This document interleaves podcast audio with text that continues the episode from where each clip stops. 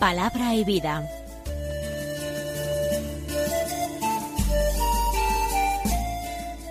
Con el padre Manuel Horta, desde Sevilla.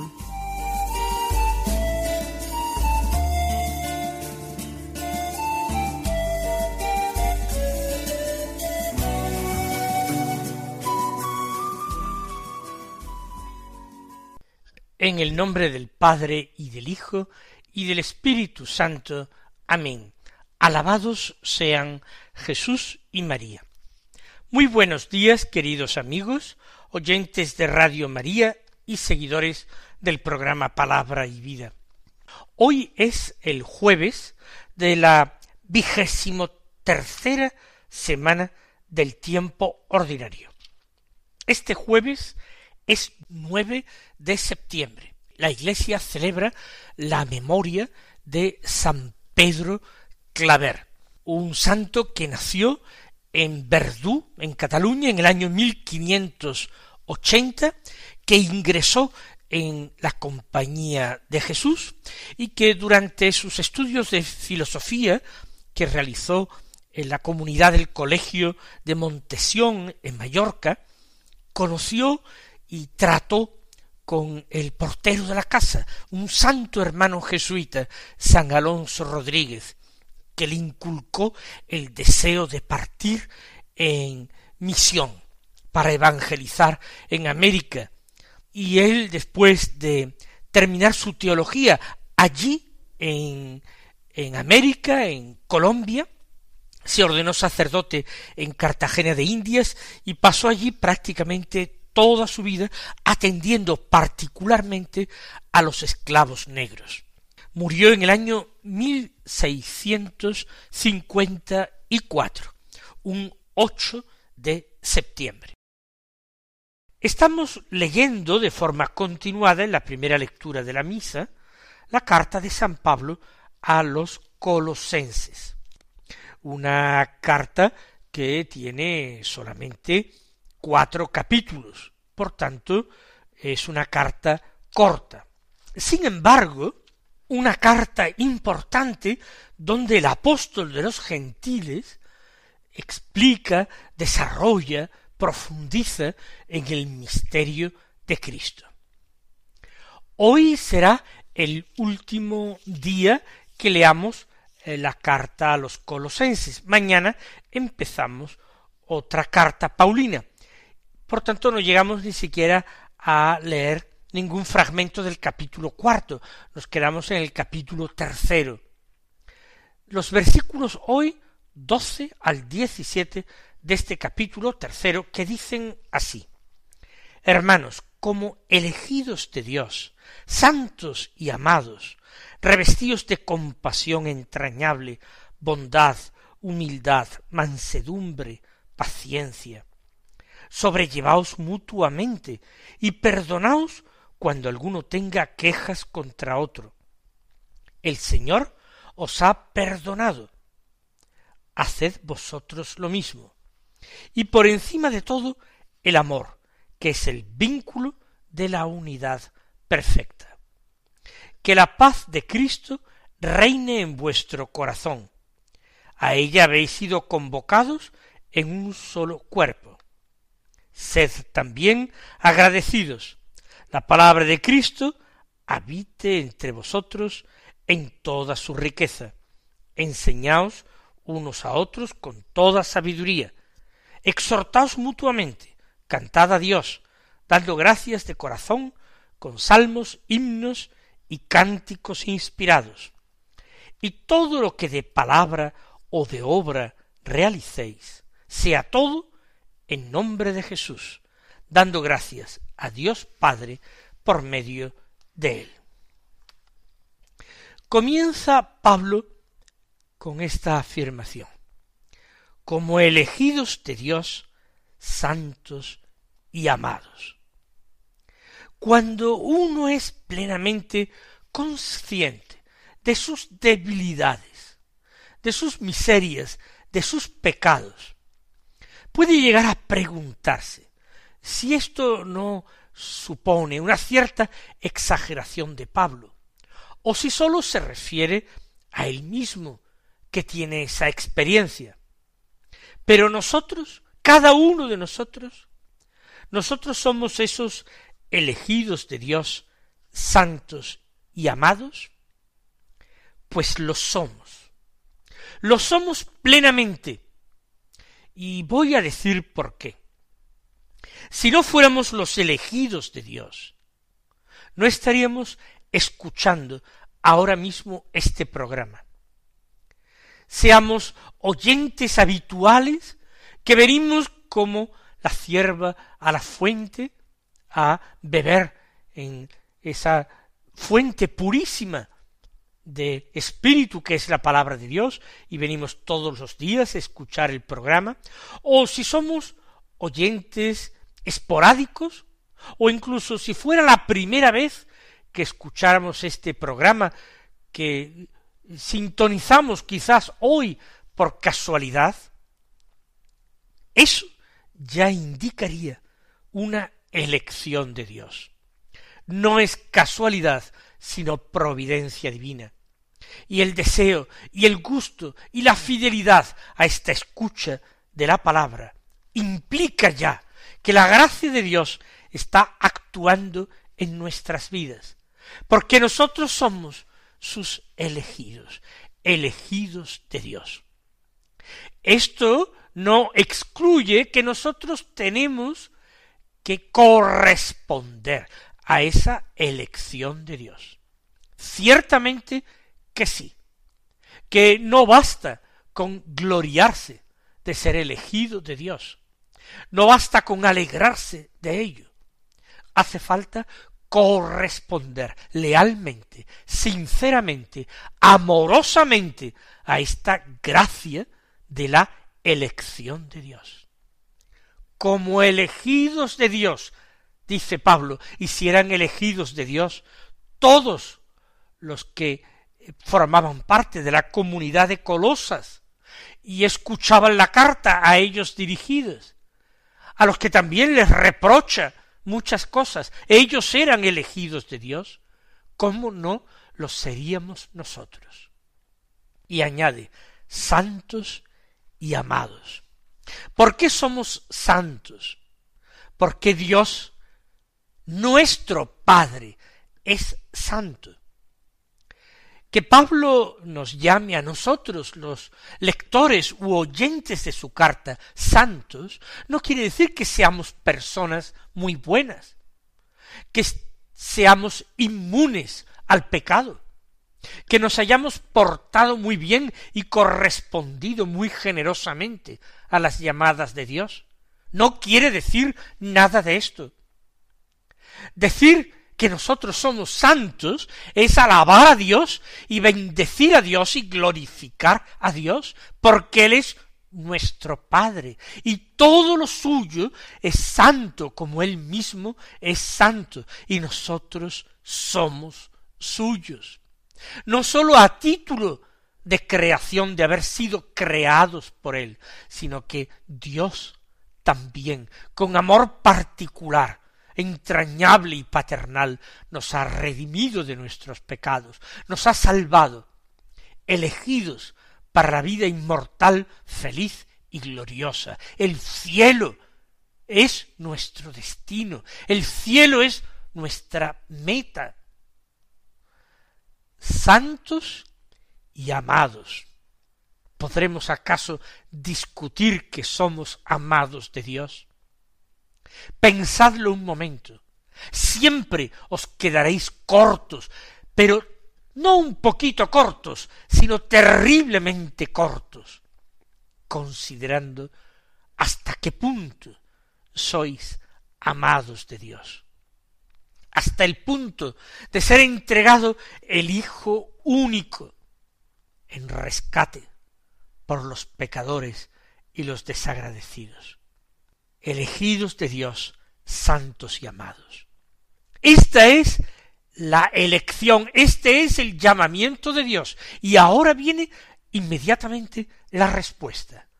Aquella a la que nos exhorta Pablo, porque a partir de este capítulo tercero de la carta a los colosenses comienza la parte parenética de la carta. Parenética viene del griego, significa simplemente la parte exhortativa de la carta.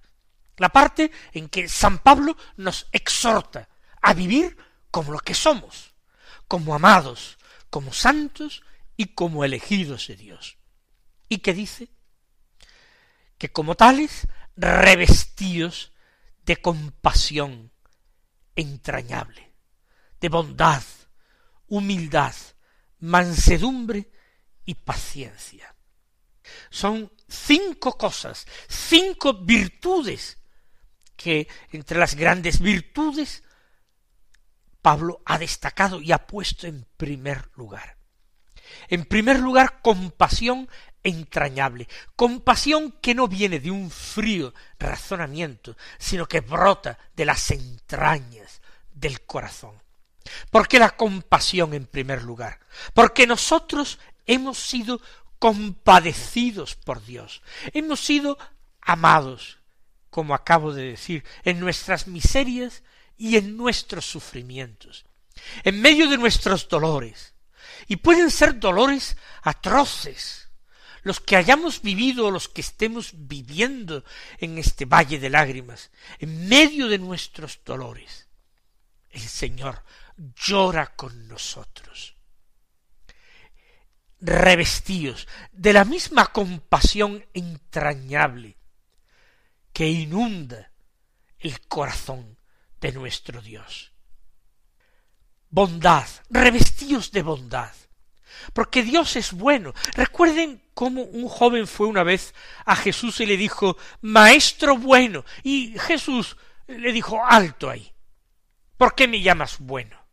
Solo uno es bueno, Dios. Por supuesto, aquel joven no sabía que Jesús era el mismo Dios. Pero el Señor quería dejar claro que ningún hombre y para aquel joven Jesús era solamente un hombre. Ningún hombre es verdaderamente bueno. Bueno Dios. Pero Pablo dice, revestíos de bondad, de la bondad de Dios, reflejad el rostro de Dios a través de vuestra compasión entrañable, a través de vuestra bondad, sin límites, sin fronteras.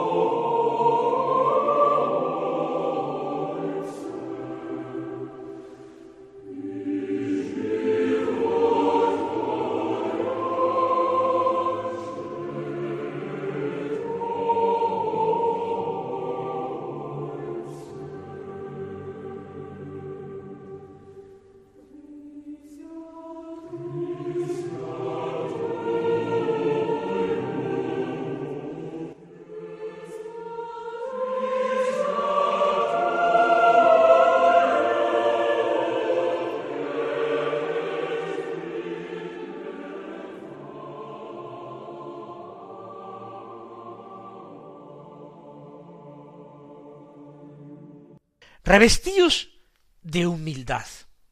¿Por qué? Porque tenéis que saber quiénes sois. Y yo no sé vuestro nombre, pero vuestro apellido los conozco, porque sois descendientes de Adán y vuestro apellido es pecador. soy pecador. Revestíos, por tanto, de humildad. No tenéis derecho a nada. Lo sabéis y por eso lo podéis esperar todo de la bondad y compasión entrañable de Dios.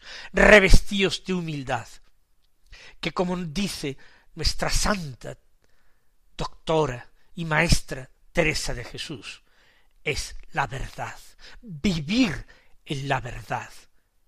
Eso es lo mismo que vivir en humildad. Y revestidos de mansedumbre, no devolviendo mal por el mal que hemos recibido, aceptando con un corazón confiado que Dios un día nos trocará los males recibidos en bienes y en premios de vida eterna, revestidos de paciencia, manteniendo la paz en medio del sufrimiento. Esa es la paciencia, la que hace la paz, la que alcanza la paz, la que promueve la paz, la que predica la paz sin necesidad de palabras en medio del sufrimiento, de la contrariedad, revestidos de todo eso. Esto es una serie de prácticas personales para el cristiano que por supuesto afectarán muy positivamente a los prójimos que le rodean. Pero ahora Pablo sigue diciendo una serie de cosas que se refieren directamente al prójimo. Dice, sobrellevaos mutuamente y perdonaos cuando alguno tenga quejas contra otro.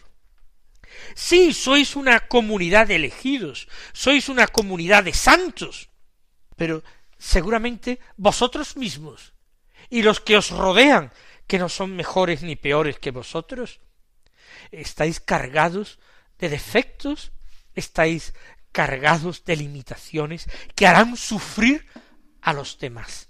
Unas veces queriendo, otras veces sin querer, unas veces dándonos cuenta, otras veces incluso sin darnos cuenta, haremos sufrir a otros. Sobrellevaos mutuamente. Si Dios tiene tanta paciencia con nosotros, si Dios nos sobrelleva, nos lleva en sus brazos, aligera nuestras cruces. No podremos llevar nosotros las cruces de los demás, al menos aligerarles el peso y compartir su dolor y su necesidad. Sobrellevaos mutuamente y perdonaos cuando alguno tenga quejas contra otro. No hay otra respuesta a la ofensa, a la herida recibida. No hay otra respuesta sensata razonable más que el perdón. Perdón de veras, perdón de corazón, perdón consciente y razonado. Perdón que es también un acto de fe y de esperanza, no sólo de caridad. El Señor os ha perdonado, añade Pablo, haced vosotros lo mismo. No lo tenéis como modelo, no tenéis que seguirle, no tenéis que imitarle. Empezad a imitarle perdonando. El Señor os ha perdonado a vosotros, y tanto, y tantísimo. Haced vosotros lo mismo con vuestro prójimo. Pero Pablo no se detiene aquí, sigue y sigue subiendo el listón. Y por encima de todo esto, más arriba, por encima de todo, por eso digo que sube el listón todavía, por encima de todo esto, el amor, que es el vínculo de la unidad perfecta. La iglesia es el cuerpo de Cristo y yo tengo que procurar la unidad del cuerpo de Cristo. Y lo único que me garantiza la unidad, lo único que crea unidad es el amor. Frente al amor no hay ley. El mismo apóstol lo dirá en otra carta no hay ley realmente para quien ama. Continúa. Que la paz de Cristo reine en vuestro corazón. A ella habéis sido convocados en un solo cuerpo. A eso nos llama el Señor, a la paz. Una paz que viene de la práctica de las virtudes, una paz que viene del amor, de la mansedumbre, de la paciencia. A ella habéis sido convocados en un solo cuerpo, en la iglesia, en el cuerpo de Cristo. La paz. Sed también agradecidos. Qué importante es esto. Agradecidos a Dios, por supuesto, pero también atentos a todo el bien que recibimos de nuestros prójimos, para encontrar más motivos para amarles y perdonarles. Por supuesto, aquello que nos duele inmediatamente suscita inmediatamente más nuestra atención. Pero así como nos fijamos en el mal y el dolor que recibimos de otros, lo que nos mueve, lo que nos tiene que mover al perdón, fijémonos también que nos ayudará mucho en lo bueno que recibimos de los demás y ser agradecidos. Y ahora Pablo da dos consejos, la escucha de la palabra y el canto de himnos y de salmos. De la palabra dice que la palabra de Cristo habita entre vosotros con toda su riqueza, enseñaos unos a otros con toda sabiduría, exhortaos mutuamente. Esto es lo que procuramos hacer cada día en nuestro programa de palabra y vida. Procuramos que la palabra de Cristo habite en nosotros, habite en nuestra mente, habite en nuestro corazón. Y eh, procuramos además repetir esta palabra, enseñaos unos a otros, exhortaos mutuamente, vivamos de acuerdo con esta palabra, nos lo decimos unos a otros. Y junto a la escucha de la palabra, Pablo propone también el canto, el canto de las alabanzas de Dios, el canto que eleva el corazón, que nos arrebata en el amor. Cantad a Dios, dice, dando gracias de corazón, con salmos, himnos y cánticos inspirados. Qué eh, hermoso es esto que nos dice Pablo. Pablo quiere desatar nuestra alegría interior, puesto que somos verdaderamente privilegiados. Así ha comenzado el texto de la carta que hoy escuchamos, como elegidos de Dios, santos y amados. Podríamos empalmar este comienzo como con el final, como elegidos de Dios, santos y amados por Él, cantadle, cantad a Dios dándole gracias de corazón. Y concluye el texto de hoy y eh, lo de la carta de, a los colosenses que nosotros vamos a leer en la liturgia, concluye diciendo, y todo lo que de palabra o de obra realicéis, todo sea en nombre de Jesús, dando gracias a Dios Padre por medio de él.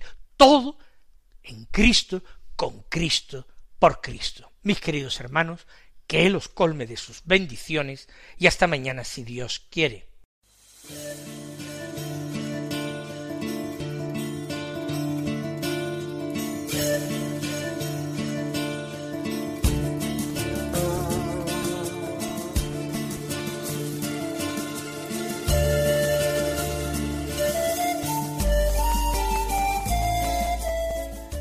Concluye Palabra y Vida, un programa dirigido desde Sevilla por el Padre Manuel Horta.